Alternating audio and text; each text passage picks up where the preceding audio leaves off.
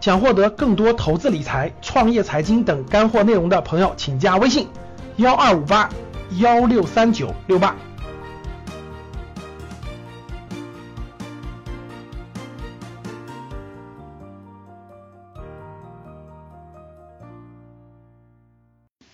哎，最近知道不知道这个新闻？各位，华为的任正非，华为的任正非做了一个警告，知道不知道这个新闻？知道打一，不知道打二。好，日前呢，就在前两天吧，华为的华为这个任正非呢内部有一个讲话，华为任正非内部有一个讲话曝光了，各位，华为任正非内部有个讲话曝光了，就是那个是一个内部邮件啊，内部的讲话。任正非提示的说，金融危机可能即将到来，然后呢，一定要降低长期库存和超长期借款。然后这个新闻呢，迅速在迅速在这个这个这个这个这个这个媒体上传播啊，基本上财经媒体都报道了。任任正非提了啊，大家要知道这是任正非啊，这不是任志强啊，这个不是这个不是那个任大炮，这是任正非。这任正非管理的企业现在市值，说实话，这一两年超过苹果也是非常有可能的，对不对？这这这这全球型的这规模，无论规模，无论那能量，这是教父级的人物，这这不是任正非能够比得了，这不是那个 任志强可以比得了的啊。所以呢，这个，所以大家一听这名字，立马就这个媒体都在转发。那我问大家，一提到金融危机，你紧张不紧张？一提到金融危机，紧张不紧张？各位？一到金融危机紧张不紧张？紧张的打一，不紧张打二。看有的紧张，有的不紧张是吧？不知道自己紧张不紧张的打个三。就是我不知道你们说什么，我也不知道你们为啥紧张。好的，这个我问大家一点吧，紧张你大家觉得什么人紧张？大家回答我，什么人紧张？就你们觉得什么人会紧张？他有什么特征？就是谁最紧张？什么样的人，他一看到金融危机就会紧张？回答我。有人说了，做生意的人；有人说这个这个那啥的人哈。哎，我问大家，谁会紧张？满仓的人是吧？有钱人。我是穷人，我一分钱没有，所以我不紧张是吧？好正常。还有啥？老板紧张是吧？那员工就不紧张了吗？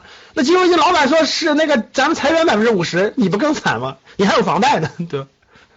商人紧张，租房的紧张，穷人也紧张是吧？好了，我问大家，其实呢？你看，我问这两个问题是很有水平的啊。第一个问题是，为什么提到金融危机就紧张呢？其实不是所有人紧张，谁最紧张呢？谁有什么特征呢？我告诉你什么人啊？有负债的人，就是借着款的人最紧张。你们知道为啥吗？特别是借着钱，他有大量负债做生意，大量负债买房子，大量借钱买股票，各种的人是最紧张的。你知道为啥吗？还还有一部分人是外界，就把钱借给了很多人的人很紧张，你们知道为啥吗？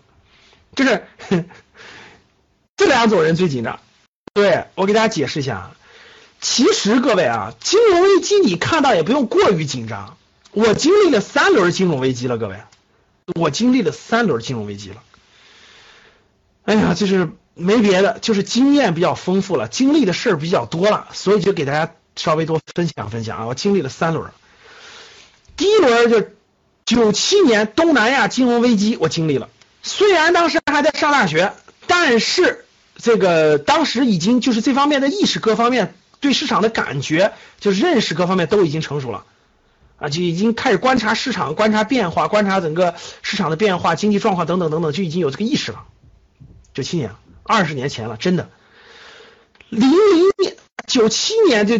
这个这个我就经历过了啊，零零年的时候，美国互联网金融泡沫引发的金融危机，我曾我经历了，我经历了。零零年到零一年的时候，零二年有个就是因为这次互联网泡沫金融危机的时候，当时新浪、搜狐、网易的股票，你们知道跌到了多少钱吗？九七年东南亚金融危机的时候，当时我就经历了，我身边这个包括我就我有这个意识了，我从我父母亲戚朋友，包括工作的人，我都问他们，你们有什么变化吗？你们遇到了什么困难吗？或者你们怎么怎么地了吗？当时我就开始关注股市掉没掉啊，经经历了零零年互联网泡沫的时候，你们知道这个美国的这个新浪、搜狐、网易都刚刚上市，你们知道他们的股票跌的多低了吗？全跌破一美元了，各位，全在一美元以下。对，哎呦，当时我看完了，我那个痒痒啊！哎呦，把我那个痛苦的呀，没钱买呀！新浪、搜狐、网易跌到一美元以下了，基本都是就是零点六或零点七。哎呀，我没钱买呀！你看，我当时我的投资意识就已经启蒙了，当时我就特别特别想买，我就绝对是机会，结果我自己没钱呀。美国倒是有朋友有同学在美国的，想让他们帮他买，但自己没钱呀，那个抓耳挠腮呀。如果当时买了，你们知道后来都都是一百倍，各位都是一百倍。在整个这个过程当中，有两个人有两个人发财了，你们知道谁吗？哼，第一个是柳传志，对，第一个是柳传志，第二是段永平。我给你讲两个小故事啊。在零二年的时候，柳传志同志做联想已经做了很多年了，对吧？其实柳太联想赚了挺多钱了，对吧？这个这个这个这个网易那个那个那个搜狐的张朝阳，搜狐的张朝阳到处找钱，你知道为啥？因为因为搜狐如果在连就是美国股市规定的，如果你的股价跌破一美元超过一年就要退市了，懂了吗？就要退市。结果这个股价已经跌过一美元已经半年了，张朝阳着急的到处找钱，谁都不给他投。然后就柳传志说得了，帮帮年轻人吧。所以柳传志就投了一点钱，也不算多啊，各位。你知道后来是什么情况吗？我可以明确告诉你，柳传志。在零零七年、零八年之前，柳传志一辈子做联想赚的钱都没有他这笔投资赚的多。大家听懂了吗？就是柳传志就就投了帮助搜狐这笔赚的钱，超过了他一辈子做生意做赚的钱。所以柳传志就开窍了，开始成立了联想投资，什么 军营投资等等，一百倍，真的是一百倍，各位，涨到了一百美元以上。第二个人就是段永平，就是做步步高那个段永平，各位，段永平那个那个那个。在美国不是请那个巴菲特吃了顿饭，然后研究完了以后，他就正好赶上那次低点了，然后买进去了，赚了一百倍，真是赚了一百倍。人家投的钱都是很大的，各位啊。这里面有很多投资的技巧和方法，回头我们在正式课当中我再给大家传达啊。所以大家看，这个我都经历了呀，我当时已经投资意识已经启蒙了。哎呀，我这个我这个抓耳挠腮呀，我没钱买呀，这个这个这只能只能长智慧，这个长不了资产了。零八年金融危机，我相信教室里各位都参与了吧？那至少你经历了吧，对吧？你知道感受了吧？零八年当时哇，这个大学生，这个各大公司都特别紧张，大那个各个公司都不敢雇员工，然后结果那个温家宝同志，对吧？特别这个这个担心大学生找不到工作，然后发各种各样的方式鼓励大学生就就业，对吧？当时确实到了那个很极端的情况，就很多企业都不敢招人，就很恐慌。然后国家出台了各种各样的支政策，支持大学生什么缓就业呀，什么各种各样的方法，记不记得各位？当时好多人大学刚毕业嘛。你零八年我接触，因为当时我我我在已经在是自己做事去，当时那个我就记得那个政策，那个团中共青团还找到我们说给我们挂个牌，什么要帮助这个大学生就业的什么机构怎么等等的。然后整个这个资本市场都暴跌，对吧？无论是中国的还是美国的，都资本上暴跌。然后很多什么雷曼也倒闭了，什么一百多年的金融机构也倒闭了，保险公司也倒闭了，是吧？各位看，我经历了三次金融危机，所以我看到这个词的时候，其实我的内心跟大家的认识可能就不太一样了。我给大家介绍两点，第一点，大家看好了，金融首先两个词，第一是金融，第二是危机。我们先解释一下金融是啥意思，各位。金融危机，金融危机，各位听好了，就是我刚才问你那句话，谁最紧张？有外债的人最紧张。各位听好了，就是你跟资产打交道的有外债的人最紧张。你根本就没有资产，你也没什么外债，你也没什么那啥，其实跟你没什么关系。各位听懂了吧？就跟大多数人没什么关系。你的，你虽然会有个别行业什么紧张啊、失业什么的，没那么严重，其实就是一波，对大大多数普通人是没什么影响的。听懂了吧？这是第一点。它跟谁什么？跟你买资产的人有关，买房子的、买股票的、借债的、外债的，跟这个人有关。第二点什么？因为它资产的上下剧烈的波动，会造成很多人的这个亏损、破产或等等等等。第二句话，各位看，最最最重要的这个词，危机，危机，危机，危机，有危就有啥？有危就有啥？就有机嘛。所以经历过三次以后，我其实你当发生所有金融危机，我第一反应其实是机是机会，因为三次你去研究吧，二十年来这三次，每次发生完了以后，到后期都是历史性不遇的大机遇，你们自己去调研。这个未来在我课堂中详细大家讲，每次危机后面都是都是不遇的十年几十年不遇的大机遇，所以危机危机嘛，就金融危机就这个概念。所以对我来说，一会儿教大家，各位看好，那现在这个金融危机的苗头多不多？各位是挺多的，是挺多的。哎，我我问大家，从你们个人感觉，你们觉得这个世界变得越来越安定了，还变得越来越乱了？你们觉得变得变得越来越稳定了，还是越来越混乱了？你们觉得？从你们自己感觉？其实我相信每个人都能感受出来，这个世界变得越来越乱了，好像是吧？是吧？这个到处就不稳定了，不像过去那几年那么稳定了，对不对？各位感觉到了没？好像世界变得越来越不稳定了。虽然这帮大佬天天开会，但其实好像变得越来越不稳定了。好了，各位，危机的苗头确实越来越多了。每次第一，我给大家讲几个危机，几个苗头啊，五个苗头。各位，第一个，每次强美元，就是每次美元一强势啊。每次美元一强势到一定程度，就带来危机。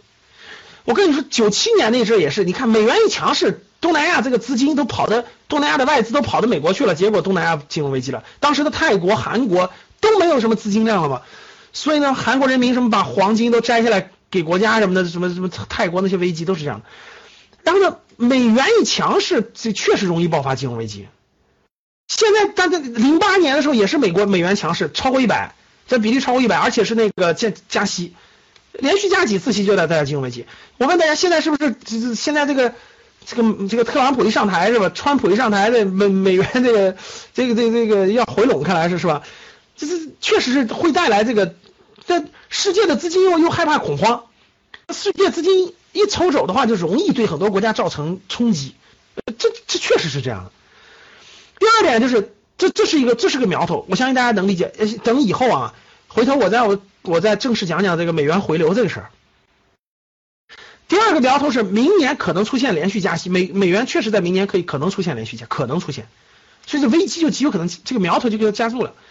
第三个就是欧盟经济解体的危机，这点我相信大家能感受到了吧？英国已经脱欧了，各位。欧盟都成立几十年了，欧盟都几十年的机构了，结果结果 到一六年、一七年啥都赶上了，英国脱欧了，然后意大利又在选，对吧？这是不是这是不是危机？各位，第四四是西方国家的债务是非常严重的，对吧？无论是美国的债务，无论是欧洲国家的债务是相当严重的，把钱都花了，结果这债没还，好多国家的债务都面临着危机。第五点是中国也有很多泡沫呀，各位，中国的房地产泡沫大不大？你告诉我大不大？中国自身史无前例的巨大泡沫，真的是史无前例，那是历史上确实也很少见。那也有泡沫呀，那还有地方债务危机，很多地方债务的危机也很大呀。这这这这这些都是苗头啊，各位，这些都是苗头啊。那你说，那那那那人家任正非说的金融危机那个快来临了。这些苗头确实存在呀，这又不是说不存在，对不对？确实存在啊。那啥时候来？不知道。来多大规模的？不知道。至少给我们提了个醒，对吧？好。那其实大家只看只看了一半，没看另一半。任正非同志不仅给大家警告了金融危机，并且给了大家对策。你看懂了吗，各位？看明白了吗？任正非不仅给了警告，还给了对策。其实人家给了对策了。你看，大家大家都只是看到了警告，其实没看到对策。什么是对策？什么是对策？就后面这句话呀，一定要降低超长库存和超长欠款。啥意思？啥意思？那我就给大家解密一下，好不好？我们解密一下任正非同志给大家的这个警告和对策。对策是什么？特别是对策，好不好？任正非同志给了大家两条对策，各位认真听好了，隐藏在了这个文章当中了。第一个对策，少借债，也不往外借钱，就不要借那么多钱，贷款也不要往外借钱。任何金融危机都是债务引发的，各位记住，任何金融危机都是债务引发的，都是因为你借别人钱或别人借你钱引发的，没这个根本跟你没什么关系，听懂了吗？华为首先要处理好债务问题，不要欠别人那么多钱了，不欠别人钱，最好也别欠别人欠我钱，因为各位知道是为啥吗？因为应收账款太多，比如你是土豪，你到处借别人钱，这儿投点那儿投点，就是你借别人啊。在金融危机当中，很多都会收不回来的，各位，这很多都会收不回来的。你借别人钱收不回来了，别人倒闭了，别人还不起了，听懂了吗？是的，现在很多人是不是还有很多外债是吧？借给别人的钱呢，从而就变成坏账了，各位。我们格局还有学员借给什么民间借贷、民间金融、高利贷、朋友的钱一堆，会把企业拖垮的。所以各位，对策一就是什么意思？注重资金周转，保护现金流安全。借的外债该还的还。这个这个，别人借你的钱，该收的收，对策一嘛。对策二是啥？对策二是啥？不折腾，各位听好了，不折腾。说白了就是不能逆势扩张，就是企业啊，对企业来说不能逆势扩张，少逆势变革，就是它是逆势，经济不好，你不要这个逆势去借钱去扩张去。比如乐视，对，乐视为啥倒？你们知道吗？乐视是典型的逆势扩张，选了个市场，整个市场形势不好的情况，还还到处借钱融资扩张，所以玩完，听懂了吗，各位？包括大家想想，零八年的什么李宁啊，本来是很好的企业，对不对？包括好多企业都是逆势扩张，逆势不能扩张，风险太高，懂了吗？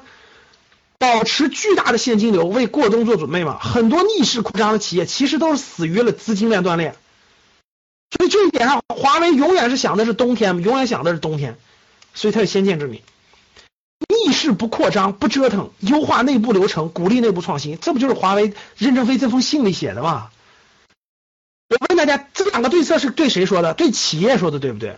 同样道理呀，企业的商业模式就是个人的商业模式，转换一下思路就理解了。格局商学院是干嘛的？格局商学院就是把你看不懂的商业内涵和规律，给你翻译成跟你个人发展相关的词汇、语言理解。对个人，我给你变一种方法。同样的呀，对于个人也是一样啊。在未来一段时间，对策一不借钱投资就行了，不是说不投资。格局的三大天条早就给格局学院立好了，不借钱投资，明白了吗？这这企业和个人的逻辑是一样的，大家看过我的书没有？趋势的力量讲的行业规律和和企业的发展是不是一样的？看过我的书吗？趋势力量看过打一，没看过打二，没看过趋势力量的打二，打二的同学，趋势的力量这本书没有的找班主任要，你的班主任有电子版，可以让他发给你电子版，又给你省钱了是吧？可以让班主任发给你电子版，好好看一看。打二的同学啊，其实各位商业逻辑，这个世界上很多智慧的人，因为他们都去创业了，他们经历过很多问题，他们就总结了很多特别好的规律，应用在了商业商战当中，应用在了企业发展当中，应用在了军队的打仗当中，所以就有军队的三十六计，对吧？各种策略，各种战略。这些策略战略应用在个人发展，应用在个人创业，应用在投资，一样管用，听懂了吗？所以我的逻辑就是，把你们大大多数人看不懂的那些商战当中的商业运营当中的智慧，转化成你能理解的语言，应用在你的个人发展，应用在你的投资上，懂了吗？趋势力量一，我说的是趋势力量一啊，看趋势力量一。所以明白了吧？所以看那对策一，不借钱投资就行了，不不外借钱。第一个就是投资这事不要借钱，有多少钱干多少事儿。第二就是不外借钱，不要乱往外借钱了啊！什么什么什么 P to P，什么民间借贷，什么朋友的这些钱该收往回收，这第一点。第二点对策就是老师做好你的主业，不要瞎折腾，不做不懂的事儿。这段时间经济动荡，不懂的事情风险很高，不要乱做，是这个意思。明白了吗？趋势一，我说的是趋势一，这两点看懂了吗？各位，对于咱们个人投资来说，不要借钱投资，你不用担心，你不用担心金融危机了，是不是？我都拿着现金吧？no no no no，不是都拿着现金，是不能借钱投资。啥叫借钱投资？各位，哎呀，老师，这个这个阶段了，我能不能借好几百万买套房子？我问大家，这是不是借钱投资？大家回答我，这是不是借钱投资？对呀，大大量负债投资这个阶段绝对不正确，可以明确告诉各位啊。然后呢，把你的钱乱借给别人，乱借给别人也是不正确的，懂了吗？然后呢，这个老师做好主业，说的主业就是你自己在什么领域已经有一定的积累了，已经有一定的这个积累了，认真把主业做好，在主业里面创新，不要瞎折腾。所以不要瞎折腾，就不要做这个完全不懂的事儿，不熟不碰。